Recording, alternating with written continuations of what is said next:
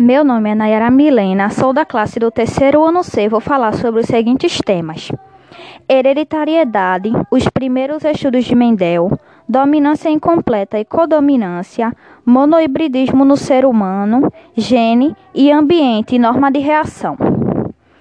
A hereditariedade é a transmissão de caracteres de uma geração a outra as bases da hereditariedade estão descritas nas chamadas Leis da Hereditariedade ou Leis de Mendel.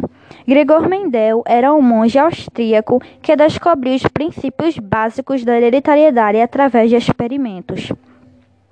Utilizamos o termo dominância incompleta quando queremos descrever uma situação em que indivíduos heterozigotos apresentam um fenotipo diferente dos homozigotos.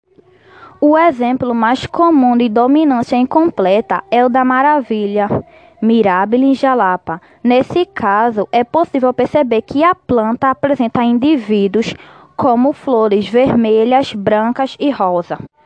Codominância é um tipo de interação entre alelos de um gene onde não existe relação de dominância. O filho não possui a mesma característica do pai, e sim um novo fenotipo a transmissão de algumas características humanas obedece à primeira lei de Mendel, o que significa que eles são condicionados por um par de genes alelos.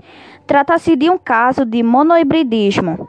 Exemplo: branquidactília, dedos muito curtos, capacidade de enrolar a língua, o albinismo, que é a falta do pigmento melanina que dá cor à pele, aos olhos e aos cabelos, provocado por um gene recessivo, lobo da orelha solto, presença de dedos extras na mão ou nos pés, e etc. A norma de reação de um dado genotipo corresponde a um gráfico de respostas fenotípicas ao longo de um gradiente ambiental. A norma de reação pode ser análoga há um espelho curvo que reflete os efeitos ambientais em fenotipos.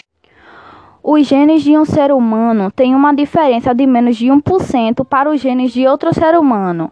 O que torna as pessoas diferentes são seus fenotipos, que são as expressões genéticas de acordo com a necessidade de cada pessoa. Por exemplo, pessoas de pele clara que estão em constante contato com o sol passam a produzir mais pigmentos para proteger a pele.